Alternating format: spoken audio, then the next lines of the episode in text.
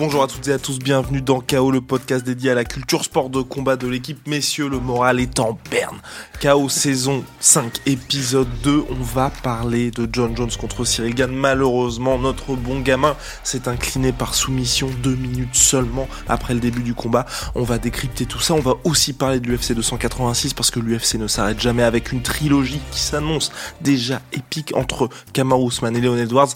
Et comme toujours, il y a la masterclass personnifiée Jérôme Guillas avec nous, journaliste à l'équipe. Salut Jérôme. Bonjour Guillaume, bonjour à tous. Et voilà, le, le go de Jérôme est avec nous. Et nous avons également Monsieur Alessandro Pizzus, le plus mexicain des Français. Salut Sandro. Hola amigos. Et je suis Guillaume Dussault, toujours ravi, honoré d'animer ce podcast avec vous. Saison 5, épisode 2 KO, c'est parti Bien messieurs, premier sujet UFC 285 qui s'est déroulé à la T-Mobile Arena de Las Vegas. En main event, le français Cyril Gann qui s'attaquait qui s'attaquait pardon au GOAT John Jones, GOAT acronyme de Greatest of All Time, le plus grand de tous les temps, qui n'est donc pas une chèvre comme l'a fait notre, notre cher Jérôme, superbe imitation. Merci. Et donc une déception à la hauteur de nos attentes, immense tout simplement, parce que oui, Cyril Gann, jusqu'à présent, c'était une seule défaite en carrière face à Francis Ngannou à la décision, avec un cinquième round qui fait tout basculer. Et là, cette fois, c'est vrai que même pour Cyril, c'est ce qu'il a dit en conférence de presse, c'est une vraie défaite battue en deux minutes seulement par soumission dans un combat où il n'aura pas eu l'occasion de s'exprimer tout simplement. Première question, Jérôme, euh, à quel point est-ce une surprise cette défaite? Bah, En tout cas, la manière dont Mm. ça s'est déroulé, parce que c'est vrai que John Jones, euh, il était favori avant le combat. Oui, la plus grosse surprise, c'est qu'il n'y a pas eu de combat du tout. En fait, c'est un non-combat de la part de, de Cyril, qui envoie un premier, un premier jab euh, de l'espace complètement inutile, sans distance, et il se fait saisir euh, tout de suite. Alors, on avait pronostiqué le, le combat ici il y a quelques jours. Euh, je m'étais risqué à, à prédire une victoire de Cyril euh, par KO dans la quatrième reprise. Euh, bon, là, voilà, on pouvait s'attendre à une défaite quand même de de Cyril en étant tout à fait honnête, même si on souhaitait la victoire évidemment. Mais là, la surprise, c'est- c'est effectivement que le combat a duré 2 minutes 04, euh, que Cyril n'a rien euh, montré, rien envoyé, et que Jones a été euh, trop fort, trop vite, euh, trop puissant. Sandro? Bah, effectivement, comme l'a dit Jérôme, c'est pas forcément une surprise vu le, le client qu'il avait en face de lui. Tu l'as dit euh, aussi, Guillaume, euh, c'est l'un des meilleurs. Enfin, c'est probablement le meilleur de tous les temps dans, dans l'octogone. Donc, euh, c'est pas une surprise. On savait que la lutte, ça serait, ça serait compliqué. On en avait parlé ici et malheureusement, dès euh, le premier test, hein, dès la première amenée au sol, eh ben, ça a duré 30 secondes et c'était terminé. On n'a même pas eu le temps Timing vraiment de- extraordinaire de... De, Jones qui est passé sous le bras de Cyril pour l'envoyer euh, juste par la taille, envoyé au sol, Et- une facilité déconcertante. Évidemment, comme, tu, comme, comme Jérôme vient de le dire, c'est, c'est, c'est le timing, c'est la, la technicité.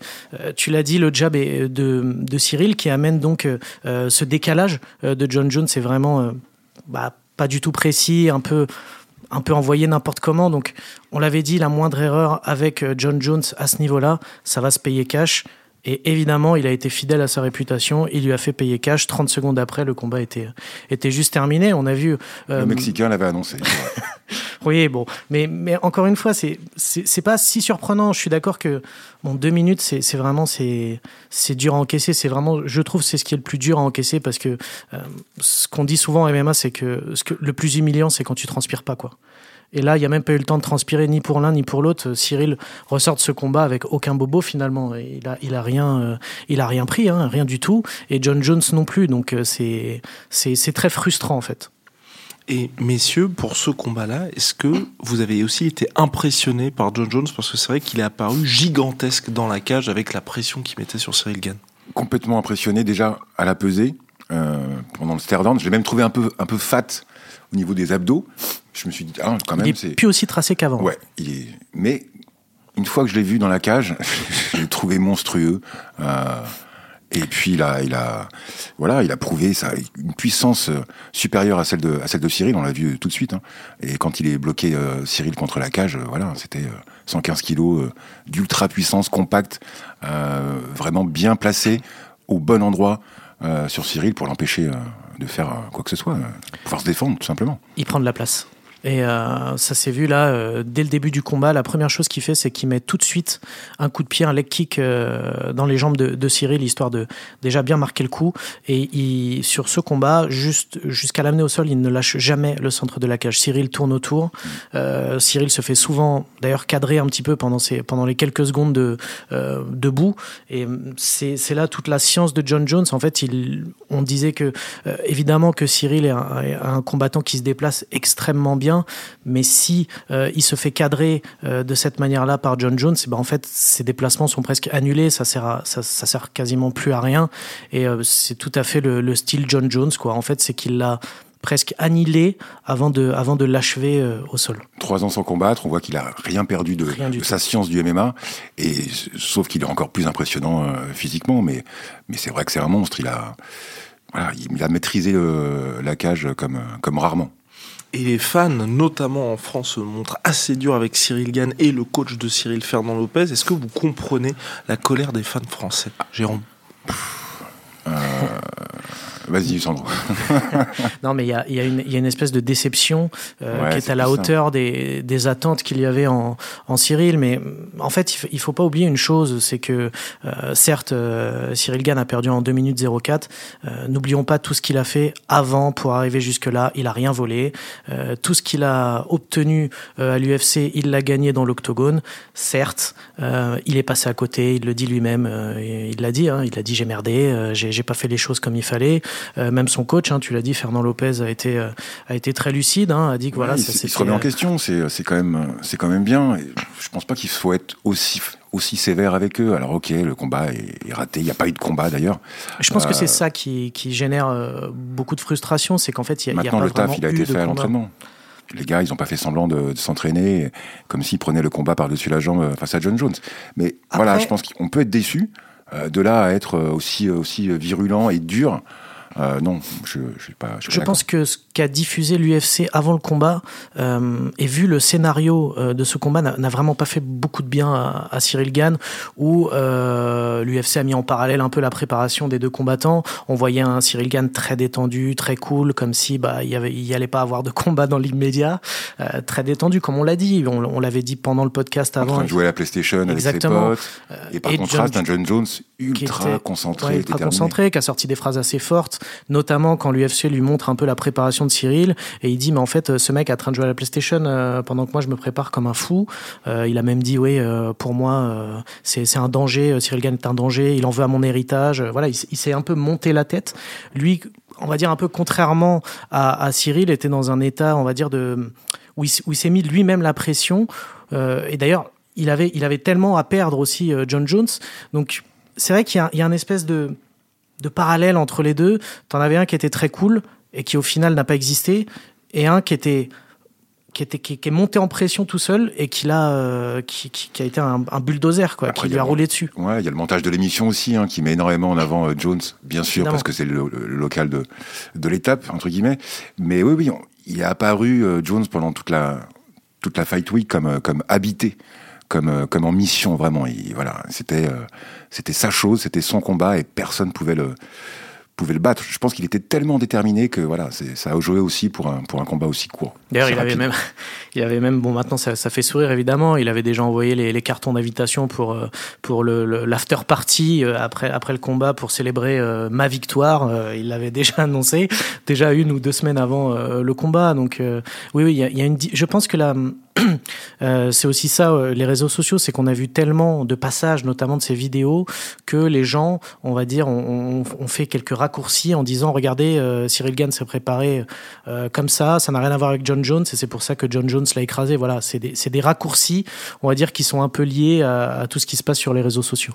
Ouais, exactement. C'est vrai que les gens peuvent faire un, un, raccourci entre ce qui est montré et ce qui se passe vraiment, parce que c'est vrai que du côté de John Jones, il y avait zéro image, vraiment aucune de Joe Jones qui s'entraînait en MMA ou même en lutte. C'était uniquement de la musculation. Euh, messieurs, que faire Et un peu de piscine. Un peu de piscine, oui, exactement, et un peu de piscine. Que faire pour effacer cette défaite du côté de Cyril Gann Gagner, gagner des, des, combats, au moins deux, au moins deux pour espérer peut-être avoir une nouvelle chance pour le titre. Ça sera peut-être trois combats. Il y aura évidemment pas de revanche immédiate, on le sait, parce que de toute façon, le prochain adversaire de Jones, c'est Miocic.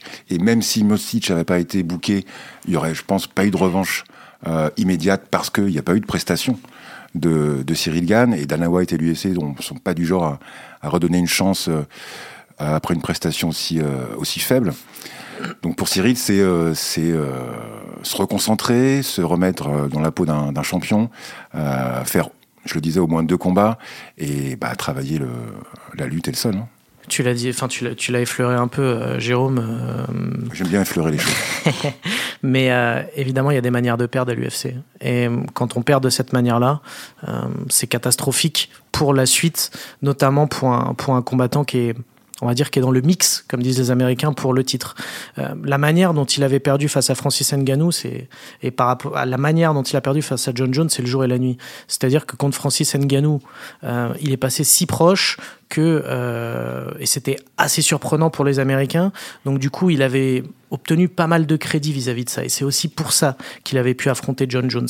Mais là, perdre euh, de cette manière-là, expéditive, sans combat, avec euh, tout ce que ça a généré en tant que déception, ça le ramène presque quelques années auparavant. je vais pas m'improviser Nostradamus, hein, mais pour moi, c'est comme si là, il était au un peu au, point quand, il, a affronté, Volkov. Mm. Exactement. C'est-à-dire que c'est comme si bah, il devait tout recommencer. Enfin, en tout cas, il, devait recommencer une partie euh, de, son, de son parcours vers le titre. Et surtout, là, il faut montrer aux gens les progrès qui ont été faits au sol, parce que prochainement, donc le 22 avril prochain, il y a un choc très attendu chez les lourds entre Sergei Pavlovich et Curtis, Blades. Curtis Blades, qui est le cauchemar en lutte pour tous les gars de la catégorie. Pour Cyril, il faut que Curtis Blades s'impose, parce que si c'est Sergei Pavlovich et que Cyril venait à battre Sergei Pavlovich, les gens diraient, bah c'est très bien, t'as toujours ton super striking, mais on ne connaît pas tes progrès faits au sol. Et là, aujourd'hui, il y a vraiment un énorme point d'interrogation pour Cyril Gann là-dessus. Tu sais, Guillaume, je pense vraiment que presque peu importe le vainqueur de ce combat, je pense qu'il affrontera les deux. À un moment. Je, pense qu'il affrontera les deux. Après, ça dépendra. Je pense que l'UFC le... ouais l'obligera à faire au moins deux combats. Mais je, pense qu'il sera vraiment obligé de passer par Curtis Blades. Ça fait deux ans, nous, qu'on dit que dans cette catégorie, c'est probablement euh, l'adversaire qui pourrait lui causer le plus de problèmes. Et c'est ce que veut Fernand Lopez aussi, là. vraiment Parce que Curtis Blades, c'est, comme tu l'as dit, un lutteur euh, de très haut niveau. Euh, malheureusement, il est chez les lourds et des fois, il, il, se sert pas vraiment de sa lutte. Il a vraiment envie de, voilà, de striker, de, striker, exactement. Et souvent, bah, il, se prend des retours de bâton assez violents, hein, comme face à Derek Lewis. Mais, euh, mais moi, je pense qu'il est vraiment obligé de passer par là parce que bon John Jones c'est on l'a vu c'est un niveau au-dessus mais si il arrive euh, si on voit des progrès face à Curtis Blade si on, arrive à voir quelque chose euh, de différent ça lui redonnera un peu de crédit aux yeux du grand public et aussi aux yeux de l'UFC pour pouvoir prétendre à quelque chose de supérieur. Après Pavlovich, évidemment, dans le top 5, c'est avec Blade, c'est le, le, seul qu'il n'a pas affronté finalement, parce que, parce que Cyril a quand même euh, battu un paquet, de, un paquet de combattants dans cette catégorie. Donc je, je pense qu'il sera obligé de, de, passer par, par au moins ces deux-là, euh, voire peut-être euh, une autre étape, peut-être un, peut-être un l'anglais Aspinal à un moment. Aspinal ou Ou Spivak, pardon. ou Spivak. Voilà. Mais je pense qu'il aura au moins besoin de faire trois combats pour euh, retourner, on va dire, pour essayer d'avoir une nouvelle chance pour le titre. Je, pense, je pense déjà un combat en striking pour se rassurer un petit peu, pour montrer qu'il a encore des qualités. Et effectivement, ensuite, dans un deuxième temps, le combat contre Blades. Oui. Pour vraiment. Si, si l'UFC lui fait pas de cadeau, et je pense qu'ils lui en feront pas beaucoup euh, désormais. S'il prend Blades tout de suite. S'il prend Blades tout de suite, ça peut C'est pas sûr, parce que ça dépend du résultat du combat. Si Blades euh, bat Pavlovich, euh, que Jones s'impose à euh, Blades, il est légitime pour un title shot. Hein, très clairement. Et puis surtout aussi, ça dépend de ce que voudra faire l'UFC avec Cyril Gann concernant l'UFC Paris, parce que selon toute vraisemblance, l'UFC va revenir en septembre. Cyril Gann sera main event. Je ne vois pas un monde dans lequel il ne serait pas main event, même si Manon Furo venait avoir le title shot d'ici là, peut-être que le combat se fera aux États-Unis ou au Mexique si c'est euh, Grasso qui confirme face à Chevchenko. Voilà, s'il y a le Blade contre Cyril Gann, c'est pas le combat le plus spectaculaire, mais en tout cas, c'est celui qui serait le plus indécis. Messieurs, John Jones, euh, là tout le monde est unanime, c'est le plus grand de tous les temps. Est-ce que vous êtes d'accord avec ça? Sandro Bon, avant le combat, on avait dit que, et on l'a dit déjà au début du podcast, que c'était le plus grand de tous les temps dans l'octogone. On l'a dit plein de fois, surtout. On l'a dit, surtout plein de fois. Mais, enfin, ce combat-là va pas beaucoup marquer son, son héritage. C'est tellement expéditif on n'a pas appris grand chose, franchement, honnêtement. On n'a on pas appris grand chose sur John Jones euh, chez les lourds. On a vu vraiment euh, un, tout début de. voilà, on n'a pas eu le temps. On a vu un tout début de quelque chose, peut-être. Enfin, ok, on a vu qu'il était toujours aussi bon au sol, que c'était un, que c'était un, génie de la technique euh, en ce qui concerne les transitions en lutte, évidemment. Mais après, on n'a rien vu. On n'a rien vu. On n'a pas pu voir s'il était capable de, combattre euh, pied-point euh, en pleine puissance avec un lourd en, état de grâce. On l'a pas vu, donc, donc rendez-vous cet été pour voir face à Stipe Miocic. Oui, mais ce qu'il a dit, Sandro, et c'est ce que j'ai trouvé très intéressant en conférence de presse John Jones, c'est qu'il a 35 ans, il s'est déjà pris beaucoup de coups, on est chez les lourds, et maintenant, en fait, on aura un John Jones full lutte pour sa carrière allez, pour, pour les prochaines années de sa carrière chez les heavyweights. Moi, il m'avait promis qu'il allait affronter euh, Cyril Gann debout, donc euh, euh, voilà, on a vu le résultat. Euh, ouais, ouais, je pense qu'effectivement, il va. il, y a, il, va rester, il va rester lutteur, oui, bien sûr, à 35 ans, 3 ans sans combattre. voilà, après, ce qui va être super intéressant, et je suis d'accord avec Sandro, hein, là, il y a pas, on peut pas débattre euh, de son statut de le plus grand ou pas sur ce combat. Il faudra vraiment, euh, vraiment voir le prochain face à Miocic et je pense un troisième combat et peut-être qu'après il, tirera sa révérence. Mais voilà, face à un vrai lutteur euh, comme Miocic et aussi un très, un excellent boxeur, ça va être super intéressant. Et là, on pourra voir toute la palette de Jones. Après, bon, sur Miocic, euh, c'est vrai que c'est un, super combattant. N'oublions pas qu'il a, qu'il a 38 ans, quoi, et qu'il est quand même sacrément usé. 40, ouais. C'est ce qui, m'inquiète le plus avec Stipe Miocic, c'est que ça fait. Il a pris énormément de coups. Bon, ah oui. Beau être Il a pris Francis euh, aussi. Donc, euh, deux fois. c'est ce qui m'inquiète un petit peu. C'est que là, on se base sur le Stipe Miocic qu'on a vu récemment. Oui, c'est sûr que si c'est le Stipe Miocic, époque euh, Daniel Cormier, euh, lors de ces deux, ouais, trois combats euh, extraordinaires qui nous avaient, qui nous avaient livrés. Là, ça donne envie. Là, ça donne envie. Après, ah. c'est plus le titre, la chance pour Miocic, c'est plus pour le remercier en fait. Hein. Très clairement de la part de l'UFC, il est considéré comme le plus grand poids lourd de l'histoire de l'UFC. Bon, voilà, t'as Jones en face. merci, prends ton énorme chèque et puis et puis tu as des chances de perdre, mais voilà, je pense qu'il y a un peu de ça du côté de l'UFC de Dana White, même si je pense qu'il apprécie euh, Stipe euh, comme, et peut-être comme combattant. Et peut-être qu'on est dans une situation aussi où l'UFC, enfin, en tout cas, moi j'ai vraiment cette impression, a vraiment envie d'investir sur John Jones. Et peut-être qu'ils savent qu'il est assagi, qu'il a changé de management aussi, John Jones, et en gros qu'ils se disent bon bah maintenant ce qu'on a à faire c'est là, il y a John Jones qui est champion heavyweight, on fait ensuite le transfert de Stipe Miocic vers John Jones pour ensuite pourquoi pas qu'il y ait un dernier run de Jones face à des noms qui sont encore pas au niveau de superstars mais qui sont très intéressants pour nous, que ce soit les Aspinal, Spivak comme comme tu avais mentionné précédemment Jérôme. Messieurs, est-ce que il y a l'ombre de Francis qui pèse encore sur cette catégorie parce que pas du tout mentionné toute la Fight Week, évidemment par l'UFC. Ils ont pris soin. Sauf, si, si, Dana White. Dana White a dit il y a je dis jamais, il faut jamais dire jamais, mais je vous le dis, cette fois-ci, il y aura jamais plus Francis Ngannou à l'UFC. En réponse aux journalistes, mais je veux dire dans le ah sens où, euh, dans, que ce soit dans la promo, dans les conférences, on a complètement oublié que Francis était, était champion. Est-ce que pour vous, ça reste quand même quelqu'un qui est présent dans cette euh, catégorie, qui reste la référence aussi, et que finalement, Donos, bah, il est numéro 1 bis? Bah oui. Alors, je, trouve que son nombre. Euh, je trouve que on m'a dit de faire court, alors je fais court. son nombre plane toujours, on va dire, un peu sur, sur les lourds, parce que euh, il, a, il a marqué euh, toute une génération de, de, poids lourds à l'UFC. C'était un, sacré personnage, c'était aussi un sacré combattant qui avait la réputation de vous mettre KO en très très très peu de temps. Un seul coup suffisait aussi. maintenant, est-ce que John Jones est un numéro 1 bis?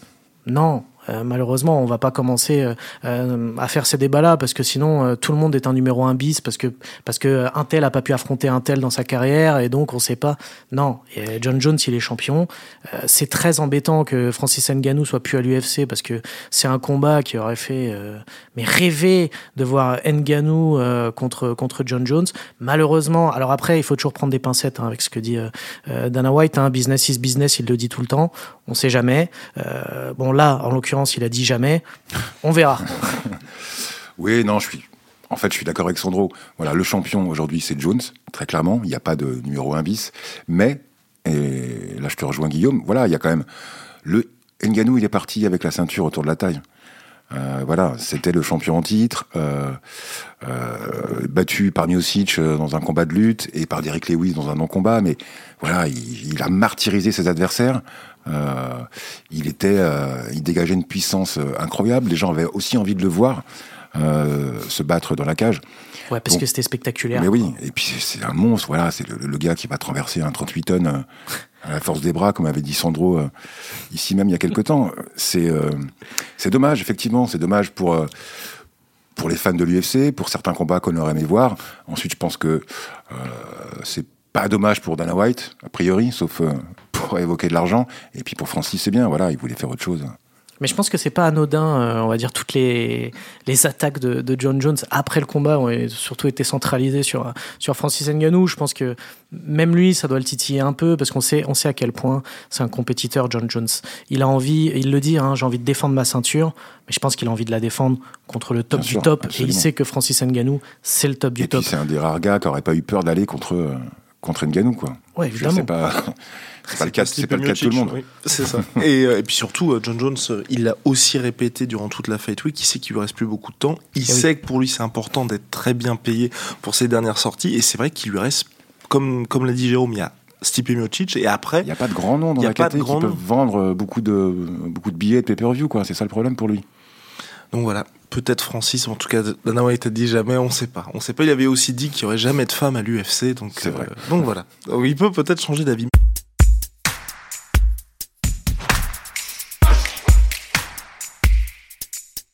Messieurs, deuxième sujet et pas des moindres. UFC 286 le 18 mars prochain à l'O2 Arena de Londres. Événement organisé pour Leon Edwards, le champion britannique de l'UFC qui a pris sa revanche de manière éclatante sur Kamaru Usman. KO de l'année 2022, un des plus grands chaos de l'histoire, retournement de situation complet puisqu'il était dominé dans ce combat, Léon Edwards, et finalement il a battu le roi du pound for pound, Kamaru Usman, qui était champion de la catégorie, et là, quelques mois plus tard, les deux hommes se retrouvent, la tension est à son comble, messieurs, mais une question, et pas des moindres, que doit faire Ousmane pour inverser la tendance? Parce que c'est vrai que là, on est passé de Ousmane va rouler sur Léon Edwards, il y a eu le chaos, et là, les gens bah, on, a du mal à imaginer Ousmane reprendre sa ceinture. Bah, pas rester à portée de middle kick euh, donner un peu trop, voilà. Euh, il faut qu'il se fasse confiance, il faut qu'il lutte comme il sait faire, mais je pense que sur le striking, il a fait effectivement euh, une énorme erreur. ce qu'il a un peu tendance à faire, en fait, il est souvent trop trop penché, je trouve, sur sa sur sa défense de, striking. Sandro expliquera beaucoup mieux que moi. voilà, je pense que voilà, il faut qu'il il faut qu'il se fasse confiance et qu'il lutte beaucoup plus. Et qu'il termine le combat.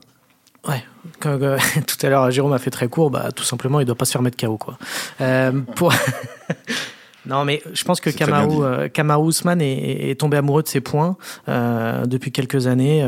on, le sait, il a mis KO Masvidal, il a, il a brisé la mâchoire de, de Colby Covington il a oublié que c'était un lutteur un petit peu, enfin oublié en tout cas, il a mis ce répertoire un petit peu de côté. Maintenant, c'est un combattant qui, qui est presque exclusivement euh, euh, debout, en point surtout, un petit peu en pied. Euh, ce qui lui a fait défaut contre, contre Leon Edwards, n'oublions pas quand même qu'il se fait mettre KO à 56 secondes de, mm. de la fin du combat et qu'il est largement en tête. Mm. C'est juste que Leon Edwards, bon, il n'est pas très populaire parce que parce qu'il n'a pas beaucoup de charisme, on va dire, mais c'est un combattant extrêmement intelligent. Et ce jour-là, Kamaru Usman lui a donné beaucoup trop d'indications euh, sur certaines feintes. Euh, Leon Edwards l'a beaucoup testé euh, plusieurs fois en, lui mettant des, des, middle kicks et a remarqué que Kamaru Usman baissait un petit peu la tête à, certains moments et euh, lors d'une énième feinte, et eh ben cette fois il n'a pas feinté, il a vraiment envoyé un coup de pied un peu middle mais un petit peu plus élevé qui, a, qui l'a frappé de, de plein fouet. Donc je pense que je, je suis pas sûr que Kamaru Usman euh, euh, ait besoin de se transformer en, en, un lutteur exclusif face à face à Leon Edwards, mais je pense qu'il doit l'inclure un petit peu euh, dans son répertoire parce que Leon Edwards est un, sacré client debout, il a une très bonne défense, c'est un c'est un combattant assez complet lui aussi, mais je pense qu'il est vraiment moins fort que que, que Kamaru Usman en lutte. Effectivement, c'était très court. je te rejoins complètement, Sandro. Je pense que Cameron Ousmane doit revenir à, ce qui a fait son succès, à savoir la lutte. Point important. Mais, pas totalement. Un, petit peu. Il doit, il doit l'inclure, mais pas baser toute sa tactique sur ça. Après, après c'est ce qui. Pas tout, mais il y, a beaucoup de lutteurs qui ont, quand même construit leur palmarès là-dessus. Je pense à Khabib évidemment, même si lui aussi il aimait striker parce que déjà euh, c'est ce que le public veut voir, c'est ce que l'UFC demande, c'est ce qui fait du pay-per-view, c'est ce qui fait qu'on est mieux payé. Mais voilà, quand on est bon et qu'on excelle dans un domaine, il faut quand même rester, je pense, plus dans ce domaine que essayer d'inverser la tendance juste pour, pour, faire, le, pour faire le show. Le, enfin, le souci avec Kamar Ousmane, c'est qu'il a aussi prouvé qu'il était très bon debout. Et je pense que c'est, il, y a pris goût. Mm. Et, je pense que c'est ça aussi qui, qui, le, qui le pousse à un petit peu moins lutter. En tout cas, réponse dans deux semaines, messieurs. Du côté de Léon Edwards, est-ce que, sachant qu'on va avoir, selon toute vraisemblance, un Kamar Ousmane qui reviendra aux bases, est-ce que lui, il peut confirmer après cette super victoire? Alors, sa grosse force, je pense, c'est qu'il va combattre à Londres, chez lui, avec le public euh, qui sera vraiment à fond derrière lui. On connaît l'O2 Arena, c'est une salle euh, incroyable avec un public toujours chaud bouillant pour, euh, pour l'UFC Londres. ça peut le galvaniser. Euh, ça va sans doute en tout cas le mettre dans une bonne disposition. Mais je, voilà, je le vois pas, euh, je vois pas Ousmane euh, se faire avoir une deuxième fois de la même façon, en tout cas. Et Edwards n'a pas les armes pour pour lutter, c'est le cas de le dire, face à Ousmane. Donc je vois plutôt Ousmane quand même reprendre reprendre sa ceinture. Il faut qu'il essaie de retrouver un petit peu le, le Ousmane qu'on avait connu à l'époque où il avait pulvérisé euh, Tyrone Woodley, où c'était un, mix de d'à la fois un, lutteur extraordinaire qui savait utiliser euh, cette lutte pour vraiment asphyxier ses adversaires. Et, Même s'il a un peu de mal à finaliser, sur, euh, notamment sur, au sol. Mais c'est vrai qu'il est, il est, en fait, c'est plutôt un, lutteur oppressant. C'est pas forcément un lutteur de, finition. C'est un, un, lutteur qui est, qui est tellement oppressant qu'en fait, il, vous vide un peu de votre énergie et ensuite vous êtes tellement à la ramasse en termes de cardio que euh, vous devenez une, une, marionnette, quoi. Il, vous fracasse en deux euh, au sol en ground and pound ou, euh, ou debout parce que vous arrivez presque plus à, tenir vos, vos bras euh, pour, pour euh, maintenir votre garde. Quoi. C'est, assez impressionnant. Je pense qu'il doit retrouver un petit peu ce, ce côté euh, complet qu'il avait. Messieurs, point important. Et pas des moindres dans cette trilogie. On m'a soufflé ça il y a quelques, quelques jours. C'est que le deuxième combat se déroulait à Salt Lake City en altitude. Et vous vous souvenez qu'en Common Event, il y avait Polo Costa contre Luke Rockhold et que les deux n'avaient plus rien fait. José Aldo aussi n'avait rien fait du combat parce que justement pris par cette altitude-là. Oui, tu allais parler des Mormons au départ. Mais non, mais non, mais non, mais non. Kamaru Ousmane, lui, de son côté, s'entraîne dans le Colorado, en altitude également. Donc il a pu évidemment travailler. Mais du côté de Leon Edwards, c'est vrai qu'il était extrêmement à l'économie. Et on se souvient même que lors du premier round, c'est lui d'ailleurs, Leon Edwards, qui arrive à infliger le premier takedown de la carrière de Kamaru Ousmane. Et ensuite, il ne fait plus rien, il se contente de défendre, mais il défend bien. Et c'est vrai que là, on sera... Bon, on sera pas en altitude. On sera pas en altitude à Londres. Ça peut changer beaucoup de choses aussi. Donc voilà, je pose cette petite pièce-là pour notre cher Léon Edwards et je pense qu'il pourrait faire un petit peu plus de choses. Messieurs, pronostic pour ce main event? Ousmane, euh, décision. Ousmane, euh, KO technique, enfin TKO au troisième round. Ouais, moi aussi, Ousmane. Euh, Ousmane.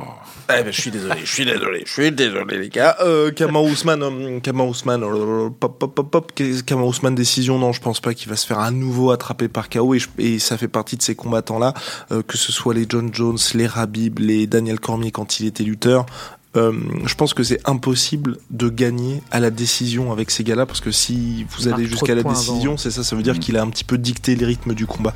Et donc je pense ouais Kamau Ousmane par décision unanime. Bah voilà, c'est terminé deuxième oh épisode. Oh non. Ben oui, deuxième épisode de la saison 5 de Chaos, c'est terminé. On ne remercie pas Antoine à la technique parce que ça a été terrible, un véritable calvaire. C'est la quatrième fois qu'on enregistre. Donc, voilà, Antoine, on espère que ce sera bien mieux pour le troisième épisode qui se déroulera juste après l'UFC 286 parce que ah oui, on, vous a prévenu en 2023 nouvelles ambitions. Euh, KO est disponible sur toutes les plateformes de podcast habituelles, évidemment sur le site de l'équipe. À la prochaine mission. Ciao. Hasta mañana.